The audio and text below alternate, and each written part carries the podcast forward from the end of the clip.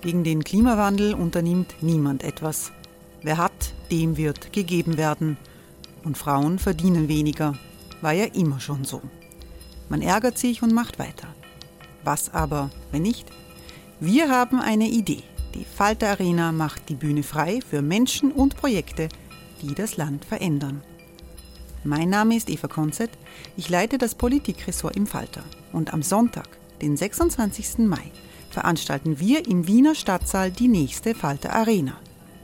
Mit dabei unter anderem der ehemalige Politiker und Neosänger Matthias Strolz, Theresa Imre von Markter, Sonja Jöchtel von Love Politics oder Kari Ochsner von Ochsner Wärmepumpen.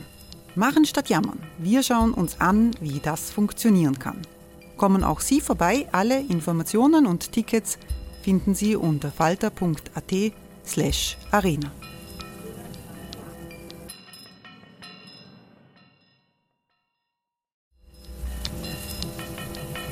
Falter-Podcasts werden durch Werbung unterstützt. Das hilft bei der Finanzierung unseres journalistischen Angebots. Die Erderhitzung ist kein Gefühl, aber mit vielen Gefühlen verbunden. Sorgen etwa oder Angst. Eine Veranstaltung gegen diese Ohnmacht ist Tipping Time, eine Klimakonferenz der Zivilgesellschaft. Von 9.5. bis 11.5. findet Tipping Time in Kooperation von Globe Art, Solektiv und Tangente St. Pölten statt und lädt ein zu Diskurs, Diskussionen und Workshops mit namhaften Vortragenden wie Nikolai Schulz und Friederike Otto. Weitere Informationen finden Sie auf www.tangentesanktpölten.at.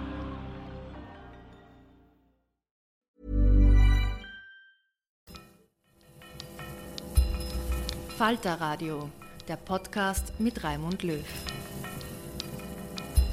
Sehr herzlich willkommen, meine Damen und Herren, im Falter.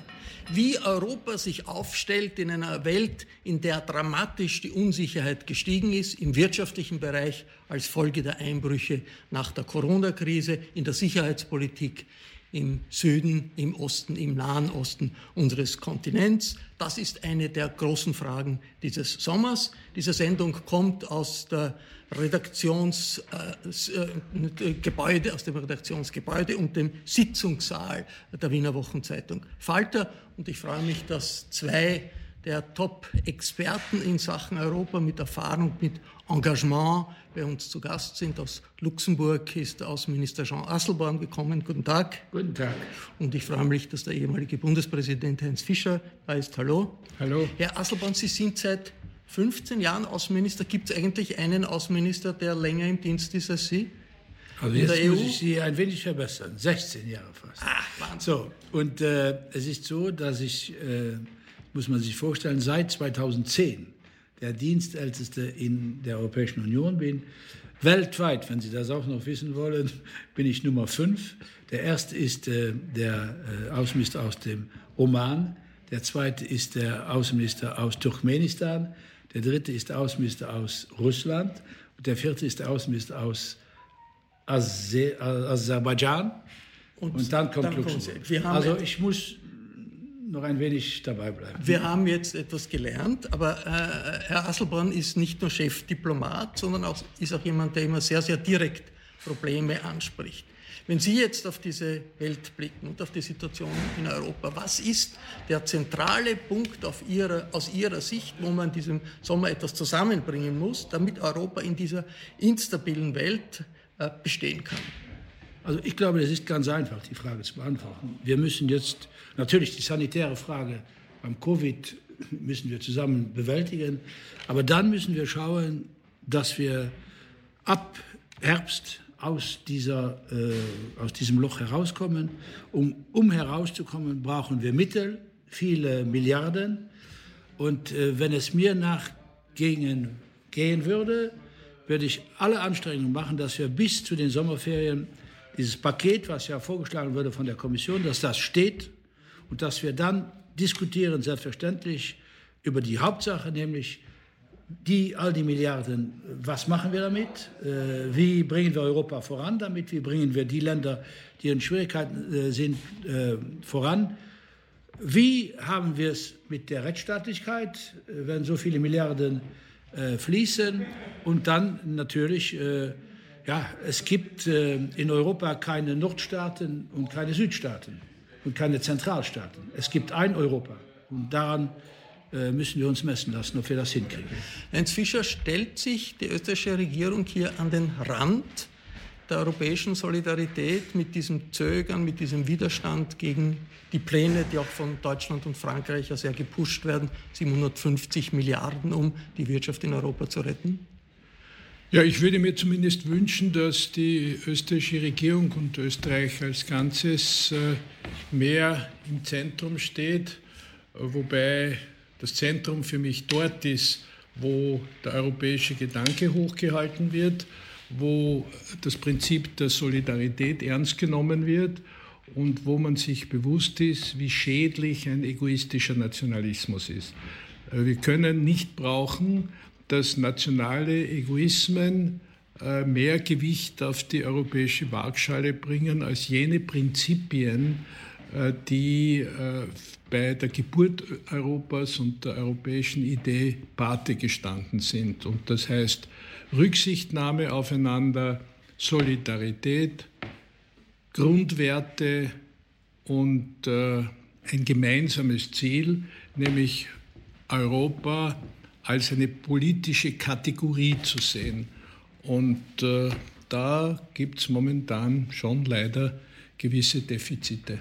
Ebenfalls gekommen ist Margareta Kopeinik. Hallo, Margareta Hallo. Kopeinik, Journalistin, Buchautorin. Sie hat eine politische Biografie über Jean Asselborn äh, geschrieben. Äh, und das ist der Anlass, warum Jean Asselborn äh, nach Wien gekommen ist, um dieses Buch zu präsentieren. Jetzt ist ja Luxemburg nicht gerade eine Großmacht, aber der luxemburgische Außenminister hat in Europa sehr viel zu reden. Ihm, man hört ihn, wenn er etwas sagt, dann wird das eigentlich wahrgenommen, weit über die Dimensionen des Großherzogstums, äh, für das er spricht, hinaus. Wie macht er das? Ja, Luxemburg ist natürlich äh, kein sehr großes Land, aber es ist eine Großmacht im europäischen Sinne, äh, eine Großmacht des europäischen Bewusstseins. Und ähm, was schon bemerkenswert ist, auch im Vergleich mit anderen europäischen Staaten, äh, Luxemburg äh, bildet in der Europäischen Union immer eine Art von Avantgarde, inhaltlicher Avantgarde. Äh, es sagt äh, sehr klar, was äh, der europäische Weg ist. Und natürlich ist der europäische Weg sehr oft nur in Form eines Kompromisses zu bestreiten äh, und zu beschreiten. Und das macht, ähm, glaube ich, Luxemburg in verschiedenen Fragen immer in sehr bemerkenswerter Form. Äh, Eva Konzett ist ebenfalls äh, gekommen, Falter-Redakteurin, die viele Reportagen und Analysen über die Situation in Europa verfasst hat. Ich möchte äh, Jean Asselborn um, weiterzukommen, fragen, wie Sie die österreichische Position einschätzen. Sie haben in der Zeit im Bild 2 gesagt, dass Österreich bremst mit anderen im Rahmen der äh, sparsamen Vier oder geizigen Vier, wie das die Niederländer sagen. Das sei nicht wirklich eine europäische Position. Das ist doch eine sehr starke Aussage. Warum sind Sie so hart mit den Österreichern? Nein, ich, ich bin hart in der Sache weil ich glaube, wir dürfen keine Zeit verlieren mit äh, Integrity-Debatten. Äh, wir sind in einer Situation, äh, wo Deutschland äh, endlich über seinen Schatten gesprungen ist, äh, mit Frankreich diesen Vorschlag gemacht hat. Die Kommission hat den Vorschlag noch äh, verstärkt. Er liegt auf dem Tisch. das brauchen wir. Wir brauchen das in Europa, um aus, wie ich gesagt habe, aus diesem Loch herauszukommen. Und wenn wir jetzt diskutieren, dass man den Menschen in Europa sagt oder in Österreich sagt, äh, dass das alles äh, genügen würde mit Krediten und dass die Kredite sollen in zwei Jahren zurückgezahlt sein, dann glaube ich, sagt man nicht die Wahrheit. Und äh, in dieser Frage ist man nicht ganz konform zum europäischen Geist, wenn man anfängt mit Sparpolitik den Menschen zu erklären, was jetzt geschehen muss.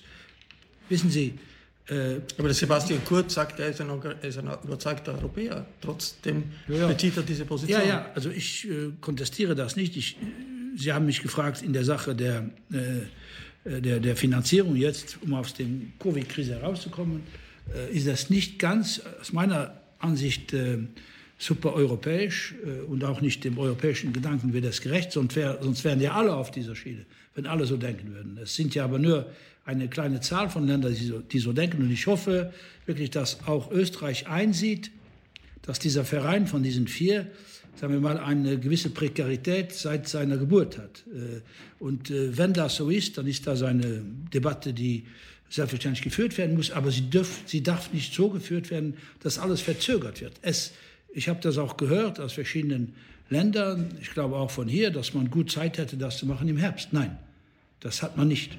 Äh, man muss jetzt den Menschen in Italien und in Spanien und in Frankreich und vieler anderorts sagen, die Europäische Union gibt sich Instrumente, ist bereit, um äh, das zu tun, was sie tun muss, nämlich zu schauen, äh, dass es keine Millionen Arbeitslose gibt im Süden von, von, von Europa. Äh, Eva Konzett, als journalistische Beobachterin, wie stark ist das in der Zwischenzeit bei Türkis, beim Bundeskanzler, dass er mehr als EU-Skeptiker auftritt, als als jemand, der in Wirklichkeit in der Führungsetage der EU sitzt und dort mitentscheidet? Also ich gebe dem Herrn Asselborn recht, dass das Tempo drückt tatsächlich, diese Hilfen müssen schnell kommen. Es hat jetzt Österreich ähm, zu diesem EU-Aufbaufonds einmal eine Haltung formuliert. Sie sagen, wir wollen, keine, wir wollen nur Kredite, wir wollen auf gar keinen Fall Zuschüsse für die, ähm, für die Mitgliedsländer. Inwiefern das antieuropäisch ist oder EU-skeptisch, glaube ich, wird sich herausstellen. Nämlich, das ist jetzt einmal die Haltung, mit der man in diese Verhandlungen hineingeht beim nächsten Gipfel am 17. Juli. Ähm, und es wäre jetzt noch nicht äh, anti-autoritär, äh, anti-autoritär, was anti-europäisch, wenn man das einfach als Verhandlungstaktik ähm, verwendet, wenn man in diese Verhandlungen hineingeht und sagt, wir fühlen jetzt auch als sparsame Vier möglicherweise ein Vakuum, das der Brexit hinterlassen hat, weil Großbritannien gegangen ist. Großbritannien ist kein Mitglied mehr. Großbritannien war immer der Garant gegen eine ever closer Union. Mit Großbritannien noch in der EU hätte es diesen Wiederaufbaufonds in dieser jetzigen Form nie gegeben. Großbritannien ist weg, Deutschland ist ähm, umgeschwenkt. Ähm, Angela Merkel, ähm, aus verschiedenen Gründen, hoffentlich kommen wir später noch dazu, ähm, ist jetzt für diesen Plan. Gut, also dieses, dieses, äh, dieses Gewicht ist weg und kurz und, und die Niederlande und die, und die sparsamen Vier sagen jetzt, wir müssen da rein. Wenn Sie das als Verhandlungstaktik verwenden, um eine, ein Gegengewicht gegen die, einfach um ein Gegengewicht äh, zu, zu, zu, zu, dran zu hängen, dann ist das legitim, dann ist es auch noch nicht antieuropäisch. Antieuropäisch wird es, wenn es zum billigen Pfand gemacht wird und antieuropäisch wird es vor allem, wenn es als innenpolitisches Werkzeug verwendet wird, um Stimmung in Österreich zu machen, weil es halt so einfach geht, gegen die EU zu sein. Margareta Kopeini. Also mir fällt in der Haltung des äh, österreichischen Bundeskanzlers also ein Widerspruch auf. Und es ist schon sehr bemerkenswert, dass äh, am Beginn der Corona-Krise angetreten ist mit dem Satz und mit der Devise, koste es, was es wolle. Warum wird dieser Satz koste es, was es wolle, nicht auf die gesamte Europäische Union angewandt, was jetzt sehr angebracht wäre. Und Zeithistoriker warnen auch vor den Folgen. Der Herr Außenminister hat es gesagt. Steigende Arbeitslosigkeit, steigende Armut, jeder Tag wo es keine Entscheidung gibt über diesen europäischen Wiederaufbaufonds, äh, verstärkt die Krise. Also wir wissen alle, wie wichtig der Satz war des damaligen EZB-Präsidenten Mario Draghi, whatever it takes. Und damit hat er die schwere Wirtschafts- und Finanzkrise und den letztendlich Euro den Euro gerettet und den äh, Rausschmiss äh, Griechenlands aus dem Euro und den griechischen Bankrott auch vermieden. Äh, Herr Fischer, hat man in Wien die Dramatik der Krise, in der Europa jetzt steckt, äh, nicht richtig erfasst? Weil man glaubt, man kann da taktieren und, und Spiel, taktier Verhandlungsspielchen spielen? Ich fürchte, man ist sich sehr wohl über das Ausmaß dieses Problems bewusst, aber was eben so schwer in der Waagschale liegt, ist ein neues Betonen nationaler Egoismen. Und natürlich war die Koalition, die gebildet wurde von kurz mit Strache, also die ÖVP Freiheitliche Koalition, äh, hatte eine Schlagseite in dieser Richtung. Und ich habe sehr gehofft, äh, dass durch das Ausscheiden der Freiheitlichen aus der Regierung äh, sich da die Dinge korrigieren werden und zum Besseren entwickeln werden und dass man da wirklich wieder in eine gleichgewichtige Position kommen kann. Bisher ist es leider so, dass diese außenpolitische Linie mit von der jetzigen Regierung, die eine ÖVP-grüne Regierung ist, kaum anders verläuft als zur Zeit, wo noch die Freiheitlichen in der Regierung waren. Das gilt für dieses Europathema, das gilt für das Flüchtlingsthema, das gilt für den Migrationspakt. Und ich hoffe, dass man noch rechtzeitig genug erkennt, wie wenig dieses Thema für Taktik und für Stimmen Kalkulationen geeignet ist und wie sehr es hier um eine Kernfrage der Zukunft Europas geht. Herr Asselborn, ein heißes außenpolitisches Thema ist diesen Sommer die Situation im Nahen Osten. Der israelische Ministerpräsident Netanyahu möchte die Annexion des Westjordanlandes vorantreiben. Donald Trump, die amerikanische Regierung, ist dafür. Die Europäer sind dagegen, sagen, das ist äh, mit dem Völkerrecht nicht vereinbar, aber wissen nicht genau, wie sie reagieren sollen. Sie haben in einem Interview die Annexionspläne mit der Annexion der Krim durch Russland verglichen. Äh, auf die Annexion der Krim hat es dann Sanktionen gegeben. Wie soll Europa, wenn diese Annexionspläne durchgesetzt werden, reagieren? Wie hart soll Europa, muss Europa reagieren aus Ihrer Sicht? Als ich den Satz gehört habe von äh, Pompeo, äh, letzten Herbst, dass eigentlich die Kolonien nicht gegen internationales äh, Recht verstoßen würden. Die jüdischen Siedlungen. Die jüdischen Siedlungen. Es wohnen inzwischen seit 600.000 Menschen, jüdische Menschen in Westjordanland und in Ost-Berlin, in Ost-Jerusalem, pardon. Äh, als ich den Satz gehört habe, habe ich einen Brief geschrieben an Borrell. Und ich habe ihm gesagt, äh, wenn, Chefdiplomaten der EU. Chefdiplomat der EU. Wenn das geschieht, wenn das die Logik jetzt ist der Amerikaner, dann müssen wir uns zusammensetzen und schauen, wenn hier etwas geschieht in diese Richtung, eine Annexion oder de facto das, äh, das was de facto jetzt besteht in den Siedlungen de jure äh, durch Annexion äh, gut geschrieben wird, äh, wie reagieren wir dann darauf? Äh, wir sollten dann eine Debatte haben im März, das wurde verlegt wegen Corona und wir hatten die Debatte im Mai. Im Mai ich hatte mit dem irischen äh, äh, Außenminister Simon Coveney äh, ein wenig gearbeitet und wir haben gesagt, äh, kann die Linie der Europäischen Union nicht die sein, dass man sagt, äh, jede Annexion, egal wo sie ist, ist immer gegen internationales Recht, denn das ist ein Diebstahl. Das Zweite, was ich gesagt habe, wenn das geschieht, dann ist die Zwei-Staaten-Lösung vom Tisch. So, und äh, was mich sehr gewundert hat damals, 25 Länder von 27 waren auf dieser Linie. Es waren zwei Länder nicht auf dieser Linie, unter anderem äh, Ungarn und noch ein anderes Land. So, und, äh, Österreich das, hat auch sehr gebremst, oder? Österreich auch, ja, die zwei. So, und äh, aber trotzdem 25 von 27, das war schon ein großer Erfolg. Jetzt äh, sind wir ja in den Hypothesen. Wo wir hier äh, reden jetzt zusammen, ist ja noch nichts geschehen. Und das ist der 1. Juli. Es könnte ja sein, dass effektiv äh, noch eine Diskussion in der Koalition ist in, zwischen Ganz und in Netanyahu. Es kann sein, dass die Palästinenser haben gesagt, wir sind jeden Moment bereit zu verhandeln.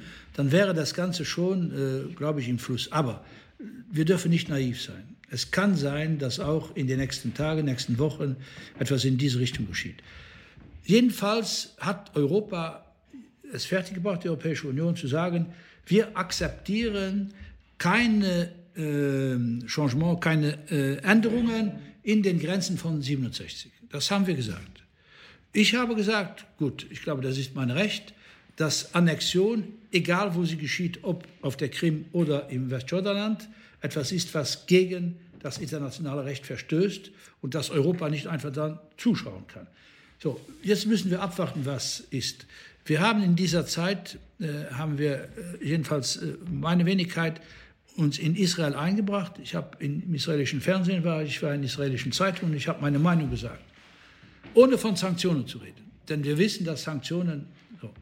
Sanktionen wird es nicht einstimmig geben und man braucht Einstimmigkeit äh, in der Europäischen Union. Was mein Gedanke eher ist, und da sind andere Länder auch auf dieser Schiene, dass man, wenn das geschehen würde oder auch in dieser Debatte jetzt, nachdenkt an eine Anerkennung eines äh, formelle Anerkennung eines palästinensischen Staates. Wäre ein diplomatischer Schritt, der ja. in der Realität nicht wahnsinnig viel bedeutet. Ja, oder? aber der wäre schon politisch, glaube ich, wichtig. Das würde heißen, dass dieser Teilungsplan von 47, ne, wo ja von 47, wo ja Palästina eingeteilt wurde in äh, Israel und das andere Land äh, äh, von Palästina sollte für die Araber sein, für die Palästinenser, dass man dem auch konkret aber trotzdem den Palästinensern sagt, ihr habt auch Recht, in unserer Meinung habt ihr Recht auf einen Staat. Es sind ja über 130 Länder, die schon das gemacht haben in der UNO, Mitgliedsländer. In der Europäischen Union sind auch viele Länder, die das machten, aber das war 1988, unter der, als die Mauer noch stand. Es ist nur Malta und Schweden, die danach anerkannt haben. Ich glaube, dass die Anerkennung eine politische Geste wäre, die nicht gegen Israel gerichtet ist. Das stimmt. Aber die würde nach außen zeigen, dass der Wille der internationalen Gemeinschaft auch in Europa da ist, um den palästinensischen Volk zu sagen, wir, wir lassen euch nicht allein. Ihr habt genau wie jedes andere Volk der Welt Recht auf ihren Staat. Und dieser Staat, glaube ich, der palästinensische Staat ist auch die einzige Garantie, die Israel auf lange, mittlere oder lange Zeit hat, damit Frieden in dieser Region geschieht. Ein letzten Satz. Ich weiß, dass wir in einem neuen Film sind. Als ich anfing, gab es das Problem Iran nicht in dieser, äh, in dieser äh, Schärfe. der Schärfe, wie es heute ist. Äh, wir haben 13 Jahre daran gewerkt, um diesen GCPOA fertigzubringen. Der ist kaputtgeschlagen worden von der Administration Trump. Das hat das Ganze im Nahen Osten durcheinandergebracht. Und heute ist auch in vielen arabischen Ländern der Iran-Konflikt viel wichtiger als eben äh, eine Das könnte sich natürlich ändern, wenn es tatsächlich zu dieser Annexion kommt. Äh, Herr Fischer, wie äh, verhängnisvoll ist das, wenn sich die israelische Regierung in Richtung Annexion bewegt, was der Premierminister Netanyahu ganz klar will? Äh, und der hat auch die Möglichkeit geschaffen durch diesen Koalitionspakt. Ich meine, ein gewisser Karl Marx hat einmal gesagt, ein Volk, das ein anderes unterdrückt, ist selbst nicht frei. Das geht doch dann voll in diese Richtung. Also Netanyahu offensichtlich äh, macht auch eine ausschließlich egoistische Politik, und zwar egoistisch im doppelten Sinn, für seine Person und für das, was er glaubt, dass im Interesse von Israel ist. Äh, ich bin nicht sicher, ob die Sanktionen gegen Russland äh, der Weisheit letzter Schluss waren. Und ich bin ebenso nicht sicher, ob man mit Sanktionen auf diesem Gebiet im Nahen Osten, im Konflikt zwischen Israel und den Palästinensern, wirklich etwas erreichen kann. Aber wichtig ist, dass die europäische Gemeinschaft demonstriert, dass sie zum Völkerrecht steht, zu den Resolutionen der Vereinten Nationen steht und an einer Lösung interessiert ist, die in der Lage ist, äh, friedliche Tendenzen voranzubringen und nicht die Konfrontation immer weiter zuzuspitzen. Ich bin wahnsinnig enttäuscht, ähm, dass die USA unter der Führung von Trump, wo ursprünglich angekündigt wird, ein, ein, ein interessanter Friedensplan wird äh, erarbeitet und man hat sich Zeit genommen, um an einen interessanten Plan zu arbeiten. Und herausgekommen ist null, nämlich null Interessantes. Herausgekommen ist eine ganz banale Bevorzugung der, der einseitigen israelischen Interessen ohne Rücksichtnahme auf äh, längerfristige Folgewirkungen und ohne Rücksichtnahme auf die übrige Welt. Denn äh, Europa ist zu groß, in großer Mehrheit der Meinung, dass es so nicht gehen soll. In, der, in den Vereinten Nationen ist es in noch größerer Mehrheit und äh, daher könnte man nur sagen, äh, alles tun, um den Israelis mit, mit, mit vernünftigen Mitteln äh, und voraussichtlich eher ohne Sanktionen zu zeigen, dass sie seine Sackgasse, in die sie sich da begeben. Ivar Konzett, wie sehr ist äh, die Führung der österreichischen Regierung, auch der Bundeskanzler, jetzt mit Netanyahu politisch verbunden. Es gibt viele Kontakte, er betont das auch immer wieder. Österreich hat zur Staatsräson die Solidarität mit Israel gemacht, aber gleichzeitig heißt das ja nicht, dass man einen verhängnisvollen Schritt der israelischen Regierung äh, wegschaut, dass man da weg, wegschauen soll. Warum diese Schwierigkeit, Österreich, äh, mehr zu, Österreichs mehr zu tun, als sehr, sehr leise zu treten? Aus innenpolitischer Sicht, äh, Sebastian Kurz hat die Nähe Österreichs zu Israel immer betont und er betont äh, die Nähe ähm, zum Premierminister Netanyahu. Die Nähe zu Israel ist äh, der Vergangenheit geschuldet. Ähm, das steht auch völlig außer Zweifel. Die Nähe zum Premierminister ist eine durchaus private. Also die beiden Männer, die verstehen sich sehr gut. Sie haben sich, glaube ich, kennengelernt als, ähm, es gibt zwei Versionen. Die eine, äh, als Sebastian Kurz junger Außenminister war ähm, es, es, war kurz die Frage bei der Angelobung der türkis-blauen Regierung, wie der Israel sich verhalten würde. Da hat es offenbar eine Charmoffensive gegeben. Das hat auch den Israelis gut gefallen. Die Männer telefonieren, sie, wenn der eine eine Wahl gewinnt, dann gratuliert ihm der andere. Kurz hat ganz oft betont, dass es ein Anruf von Benjamin Netanyahu gewesen sei, der ihm das Ausmaß der Covid-Krise überhaupt erst ähm, bewusst, bewusst, bewusst gemacht hat. Ähm, da, da, haben sich, da haben sich zwei gefunden. Wir wissen, ähm, also wir hören aus dem Deutschen Bundestag, dass da jetzt eine Erklärung vorbereitet werden soll, die im Falle einer Annexion diese als Völkerrecht äh, äh, widrig ähm, ähm, bezeichnet von CDU und SPD. Solche Worte wird man aus Österreich nicht hören. Man muss aber betonen, die Position des Außenministeriums ist auch ganz klar und weicht da von der EU-Position. Selling a little or a lot? Shopify helps you do your thing however you cha-ching. Shopify is the global commerce platform that helps you sell at every stage of your business. From the launch your online shop stage to the first real life store stage, all the way to the did we just hit a million orders stage. Shopify is there to help you grow. Shopify helps you turn browsers into buyers with the internet's best converting checkout. 36% better on average compared to other leading commerce platforms because businesses that grow grow with Shopify. Get a $1 per month trial period at shopify.com/work. shopify.com/work. Aber ich glaube, ich glaube, das ist nicht nur das Resultat einer, einer Männerfreundschaft zwischen Kurz und Netanyahu, sondern als Kurz die Koalition mit Strache gemacht hat, mit Strache eine Regierung gebildet hat, Strache bei jeder Gelegenheit gelobt hat. Und äh, da hat kein Blatt Papier zwischen den Bundeskanzler Kurz und den Vizekanzler Strache gepasst. Da war ein Gegengewicht notwendig. Da war sich äh, der österreichische Bundeskanzler bewusst, er kommt da durch die große Gemeinsamkeit mit der FPÖ in eine Schieflage und das Gegengewicht war dann eine, eine Freundschafts- und Charmoffensive äh, gegenüber Israel und der israelischen Außenpolitik und Siedlungspolitik. Und ich glaube, wenn der Premierminister nicht, äh, nicht Netanyahu hieße, sondern einen anderen Namen hätte, hätte es genau die gleiche Charmoffensive. Margareta Kopeinik, der äh, Außenminister Asselborn, ist ja jemand, der hier viel deutlicher spricht als andere Außenminister in Europa lässt sich das aus seiner politischen Biografie, die Sie verfasst haben, die Sie geschrieben haben, erklären, dieses Engagement? Ich glaube, das hängt wirklich mit seinem politischen Werdegang zusammen, mit seiner politischen Karriere, äh, insgesamt auch mit seiner Biografie. Äh, es, ist der, äh, es ist einfach auch seine Art, Dinge zu benennen, so wie sie sind, sehr klar. Ohne, ohne Umwege. Ähm, das hat ihm, glaube ich, äh, sehr viel Sympathie im eigenen Land gebracht. Also nach wie vor hat äh, Jean Asselborn, äh, wenn ich die luxemburgischen Medien verfolge, die höchsten Umfragewerte und Imagewerte im Land. Und im europäischen Kontext ist es einfach so, dass er oft zum Beispiel auch in der Migrationsfrage, ein, eine Art Korrektiv ist. Ja?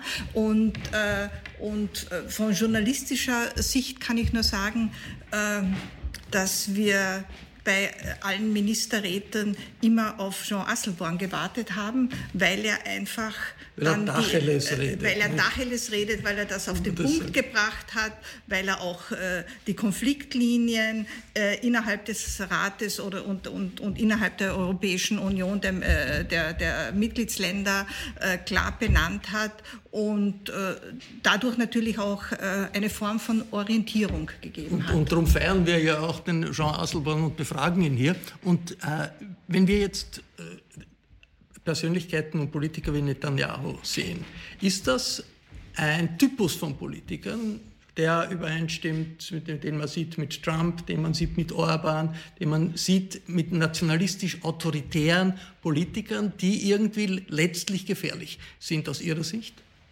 Ich glaube, Sie sind auf einer Spur, die nicht ganz falsch ist. Äh, ich will nur sagen, ein Wort noch. Man darf natürlich bei Israel, das habe ich nie gemacht und würde mir nie anfallen, dass man Antisemitismus und Kritik an der Regierung äh, Netanyahus, dass man das verwechselt. Das wird bewusst von manchen gemacht, die keine Kritik an Netanyahu sich wünschen. Äh, ich glaube, dass wir in einer ja, also Kritik an Netanyahu ist nicht antisemitisch. Äh, nein, nein, nein, Kennen überhaupt nicht. Ja demonstriert in Jerusalem heute gegen was Netanyahu. Was hier steht, äh, ist nicht gegen Italien. Ne? Das war gegen Salvini.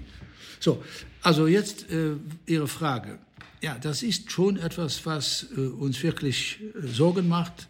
Alle, die äh, Demokraten sind, alle, die an die Demokratie glauben, dass es, ja, ich glaube, seit 2016 hier eine Verstärkung gibt auf der Ebene von Politikern, wie Sie sie genannt haben. Ich glaube, dass 2016 riskiert, in die Geschichte einzugehen mit Brexit, 23. Juni 2016, mit der Wahl von Herrn Trump äh, im äh, November 2016, wo äh, ein Schock gegen das, was man internationale Zusammenarbeit, internationales Recht und auch äh, ja, Multilateralismus äh, nennt. Äh, ich glaube, dass die Ursache des Brexits äh, wirklich verständlich ist, wenn man das analysiert. Aber das Resultat müsste ja sein, dass man in Europa, nicht nur in der Europäischen Union, zusammenstehen müsste gegen all das, was in der Welt äh, sich äh, produziert. Und Herr Trump hat eine Theorie, das muss man klar sehen. Äh, das ist eine Theorie, wo er sagt, kein Multilateralismus, sondern Patriotismus. Und äh, Patriotismus ist ein sehr gefährliches Wort. Es kann guten Patriotismus geben, aber es gibt sehr oft schlechten Patriotismus. Und was das ist, hat äh, auch Heinz Fischer, glaube ich, in seinen Büchern und äh, alle, die, die ein wenig versuchen, was war in den 1930er Jahren, äh, was in Europa da äh, ans Kehren kommen kann. Und, dies, und darum, darum äh, sage ich Ihnen, Herr Löw, also das muss einen schon Sorgen machen, dass äh, führende Persönlichkeiten in der Welt von heute sich äh, distanzieren. Sie, wissen Sie, heute wird unter der, in der Demokratischen Partei versucht, was könnte geschehen, wenn Präsident Trump die Wahl nicht akzeptieren würde?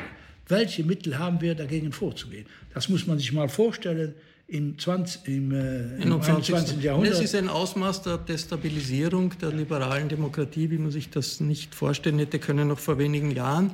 Wir wollen im Falter-Podcast gleich noch über die Situation der Flüchtlinge sprechen und über Kinder, die aus äh, griechischen Flüchtlingslagern nach Luxemburg und in andere europäische Staaten äh, gebracht wurden. Ein Schritt, zu dem sich die österreichische Bundesregierung ja nicht einschließen konnte. Aber zuerst muss ich mich von den Zuseherinnen und Zusehern auf W24 äh, verabschieden. Danke für Ihr Interesse. Herr Asselborn, Sie haben äh, äh, eine Gruppe von Flüchtlingen aus äh, Flüchtlingslagern im Frühjahr nach Luxemburg geholt das war im Mai, im Frühjahr, ein Dutzend. Wie, wie ist Luxemburg damit umgegangen und haben Sie die Unterstützung der Bevölkerung? Das ist ja bei uns ein Argument, warum die Regierung sagt, wir können das nicht tun. Der Österreich hat schon so viel getan äh, in, äh, bei Flüchtlingen, bei Migration. Äh, das bringen wir nicht durch bei den eigenen Leuten. Wie ist es in Luxemburg? Ja, also äh, ja, die luxemburgische Bevölkerung hat das akzeptiert. Wissen Sie, das geht eigentlich davon aus, dass diese Misere die wir gesehen haben um Weihnachten. Eine europäische Partei vor allem, nämlich die Grünen in Deutschland, haben gesagt, diese Kinder, die äh, ohne Eltern auf Lesbos sind, die muss die Europäische Union aus diesen Inseln herausnehmen. Dann kam eine lange Diskussion. Ich habe hab dann in einem gewissen Moment vorgeschlagen, dass wenn man äh, pro äh, halbe Million zehn Kinder aufnehmen würde, dann wäre das für keinen eine große Anstrengung und wir würden das hinkriegen. Das ging aber nicht. Die Kommission hat dann äh, probiert, einen Plan auszuarbeiten, ging auch nicht. Und ich habe mich dann zusammengesetzt mit der UNHCR und mit der griechischen äh, äh, Regierung und wir haben das dann hingekriegt im, äh, im Mai, dass zwölf Kinder gekommen sind.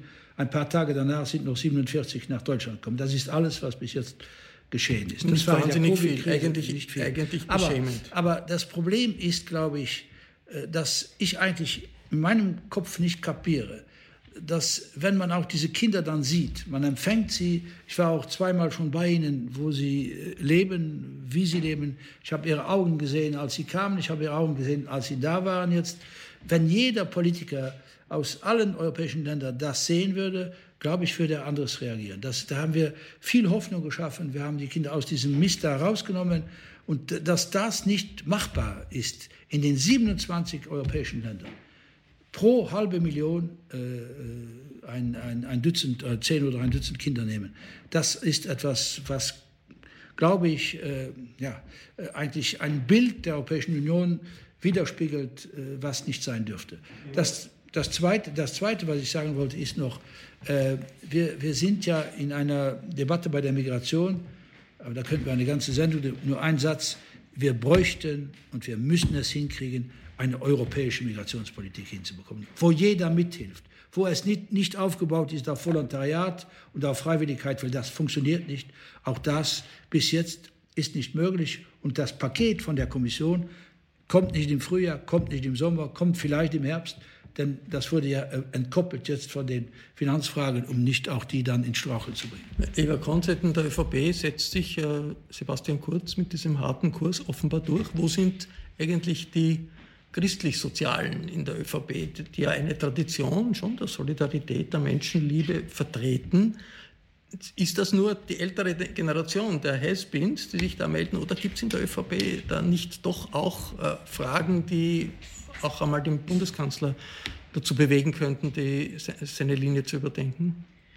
Wir unterschätzen mitunter, glaube ich, in welchem Ausmaß die ÖVP durch Türkis nicht nur eine neue Farbe bekommen hat, sondern durch auch, inhaltlich neu aufgeladen worden ist. Das ist zum einen äh, möglicherweise ein politisches Kalkül, jetzt gerade bei der Migrationsfrage, weil man die ehemaligen FPÖ-Wähler, die man mittlerweile unter türkisem Dach weiß, ähm, bedienen möchte. Ich glaube aber eben, dass es mehr ist. Das ist, äh, da steckt eine durchaus stramme ideologische Ausrichtung dahinter, die wir nicht unterschätzen dürfen. Ähm, das zeigt sich in der Europapolitik, das zeigt sich jetzt in der Migrationspolitik und dagegen kommt der grüne Koalitionspartner nicht an. Er kommt auch nicht an, das möchte ich vielleicht noch kurz äh, ähm, ergänzen, auch nicht gegen diesen EU-Kurs. Der einzige Volkswirt in der Regierung, Werner Kogler, hat den EU-Plan ja nicht nur gebilligt, sondern hat anfänglich gesagt bei Merkel, Macron, das reicht nicht. 500 Milliarden werden nicht reichen, wir brauchen noch mehr Zuschüsse, weil er erkannt hat, es geht hier um den europäischen Binnenmarkt. Das ist die Lebensversicherung der EU, die wirtschaftliche, und es ist vor allem die Lebensversicherung der österreichischen Wirtschaft, weil die exportiert dahin. Äh, Herr Fischer, noch zurückzukommen auf die Flüchtlingspolitik und diese Hartherzigkeit, die in der österreichischen Politik jetzt herrscht. Ist das eine neue Maxime? Staatsräson ist Hartherzigkeit, weil es ist ja nicht nur die ÖVP. Es ist in Wirklichkeit, wenn man die Sozial den sozialdemokratischen Landeshauptmann von Burgenland hört, klingt der nicht sehr viel anders. Ja, ich glaube schon, dass sich da äh, manches geändert hat. Ich äh, kann mich erinnern, mit welcher Begeisterung junge Leute, zu denen damals auch ich gehört habe, im Jahr 1956 in Österreich in Flüchtlingslagern gearbeitet haben, in Dreiskirchen und anderswo für die ungarischen Flüchtlinge. Ich denke, wie sehr man äh, den Gesandten Kirchschläger, späterer Bundespräsident in Prag, äh, gelobt hat, dass er gegen Weisungen aus dem Außenministerium gesagt hat, nein, ich stelle Visa aus für Menschen, die aus der Tschechoslowakei äh, nach Österreich flüchten müssen. Und ich glaube, dass die Not und das Elend und der Hunger und die Kriegsgefahr für die Flüchtlinge von heute um ein Vielfaches größer waren als, als, als die sicher schlimmen Leiden unter der kommunistischen Diktatur in Prag in den, in den 60er oder 70er Jahren. Das heißt, es hat hier ein, ein Wandel stattgefunden. Es, ist, äh, es sind starke Kräfte, die früher die Sorge um Flüchtlinge unterstützt haben, haben sich jetzt gedreht und unterstützen die Ablehnung von Flüchtlingen und unterstützen die Argumentation, ja, wir wären doch äh, viel besser dran, wenn wir an Ort und Stelle in Afrika helfen. Nur tut das dann, äh, wird das nicht in ausreichendem Maße getan. Und es ist auch so, dass die Demoskopen sagen, äh, gegen die Flüchtlinge zu agitieren oder gegen den Flüchtling als solchen äh, bringt viel mehr, als sich für Flüchtlinge einzusetzen. Und in, in dieser Situation sind wir und diesen, diesen, diesen verhängnisvollen Kreislauf der Nicht-Argumente, den Kreislauf der Hartherzigkeit, gegen den muss man mit aller Kraft an, meine Herren, meine Damen, ich habe jetzt noch eine Frage an den Außenminister. Wir haben ja hier äh, vor etwas mehr als einem Jahr äh, das Ibiza-Video gesehen und das war ein Erdbeben in Österreich, ein politisches Erdbeben. Ich habe es nicht gesehen. Jetzt wollte ich wissen, wie ist das wahrgenommen, wie haben Sie das wahrgenommen? Sie haben es vielleicht nicht gesehen, das ganze Video haben das ja wenige gesehen, aber äh, das, die Ausschnitte haben viele gesehen, Sie vielleicht auch. Wie haben Sie das wahrgenommen in Luxemburg? Ist da klar geworden, da passiert was Unglaubliches oder war das eher ja, die normale, äh, das normale politische Chaos in irgendeinem Eck Europas? Also äh, ich glaube, ich sage jetzt nicht, das ist äh, typisch österreichisch oder typisch äh, äh, Zeit, in der wir leben, aber wir, ich glaube, die vernünftigen Menschen haben gesagt, äh, wenn sowas möglich ist, das geht nicht. Das ist ja auch dann zum Bruch gekommen in der Regierung. Die Regierung ist zu, zu Bruch gekommen. Das war, glaube ich, eine gute Sache, dass das so geschehen ist. Es wurde eine neue gewählt und ich glaube, dass wir in der Europäischen Union sehr viel Hoffnung hatten, dass die österreichische Politik, auch Europapolitik, äh, auf eine Schiene der, ja, eine andere Schiene kommt, äh, die, die freier ist, äh, eine Schiene, die, wo die liberaler ist, die ja die Zusammenarbeit, äh, die ja vor allem auch das Verständnis, dass wenn Österreich sagt, wir brauchen, das sagt Österreich ja, wir brauchen eine starke gemeinsame Außenpolitik, dann muss ja auch jedes Land dann helfen, dass das auch so wird. Wir sind in Luxemburg keine Messdiener. Wir haben auch unsere Nischen, aber äh, als, wir, als wir aber gesehen haben, dass diese Nischen äh, nicht mehr weiter erträglich sind, haben wir sie, sie gestopft und äh, sind einen anderen Weg gegangen. Und hier, was der Heinz Fischer sagt, ist sehr, sehr wichtig. Ich glaube, wenn wir diese Hartherzigkeit feststellen in einem Land, dann glaube ich, ist es an denen, die das Land führen, politisch führen, auch zu schauen, dass das wieder in eine andere Richtung geht. Denn das wird Nachwehen haben. Das wird Nachwehen haben. Wenn Sie schauen, wie die Debatte jetzt läuft äh, nach äh, dem, was in Amerika mit dem, äh, mit dem Mann geschehen ist, äh, der mit dem Knie äh, zu Tode gekommen ist. Das sind wirklich Bewegungen, die, die man ja nicht mehr kontrolliert. Und ich glaube auch, dass Europa einmal den Spiegel vor, die, vor das Gesicht ge, gehalten bekommt und sagen muss, Europa, wie ist das mit der, mit der Menschlichkeit und natürlich auch mit der Zweckmäßigkeit, jede Migration abzuwehren. Und darum äh, das ist eine Frage, glaube ich, wo es nie zu spät ist, aber wo man in einem gewissen Moment umdenken muss. Und die Worte, die ich von Heinz Fischer gehört habe, sind wichtige Worte. Das war anders. Also, das war auch in Luxemburg immer anders. Wir haben auch viele Chilenen aufgenommen in Luxemburg. Und darum, äh, es hat mich, wir haben natürlich auch Bewegungen, die da mitspielen, aber es gibt keine Grundauffassung, dass wir in Luxemburg zu viele Migranten aufnehmen. Wir haben natürlich auch immer probiert, eine gewisse Balance zu halten. Wir haben äh, versucht, ja, die Menschen, die zu uns kommen, normal zu integrieren, was das Schwierigste ist. Aber wenn jeder, jedes Land eine kleine Anstrengung machen würde, dann hätten wir ja auch nicht diese Probleme in Griechenland und diese Probleme in, auf Malta oder in Italien, die die Menschen jeden Tag sehen. Äh, wenn man Migration redet, dann sieht man schon Menschen, die in sehr schlechten äh, Konditionen irgendwie da vegetieren und äh, es, es, sie werden manchmal sogar nicht mehr als Menschen dargestellt, als Feinde unserer Gesellschaft dargestellt. Das muss ich, glaube ich, vielleicht auch in anderen Ländern äh, ein, ein, Umdenken in Richtung ja. Menschlichkeit, ein Appell des luxemburgischen Außenministers. Das war der Falter-Talk über Europa und europäische Fragen in der gegenwärtigen instabilen Welt von heute. Ich bedanke mich sehr herzlich beim Außenminister, ich bedanke mich sehr herzlich beim ehemaligen Bundespräsidenten. Außenminister Asselborn wird im Herbst wieder in Wien sein bei der Buchmesse, der großen Buchmesse Buch Wien. Da wird äh, er äh, bei zwei großen Veranstaltungen äh, teilnehmen und auch dieses Buch nochmals präsentieren. Ich bedanke mich bei der Kollegin Kopeinig, bei der Kollegin Konzert. Europa ist im Falter immer ein Thema. Die europäischen Entwicklungen werden regelmäßig diskutiert im Falter jede Woche. Wenn Sie noch kein Abonnement des Falter haben, dann kann ich nur empfehlen, gehen Sie ins Internet. Die Seite ist ganz leicht, abo.falter.at und überlegen Sie sich ein Abo äh, des Falter. Ich verabschiede mich bis zur nächsten Folge.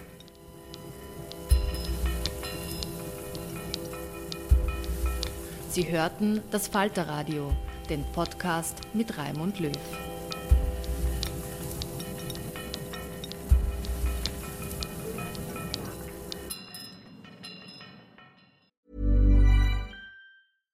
Want flexibility? Take yoga. Want flexibility with your health insurance? Check out United Healthcare Insurance Plans. Underwritten by Golden Rule Insurance Company, they offer flexible, budget friendly medical, dental, and vision coverage that may be right for you. More at uh1.com. Hey, it's Paige DeSorbo from Giggly Squad. High quality fashion without the price tag? Say hello to Quince.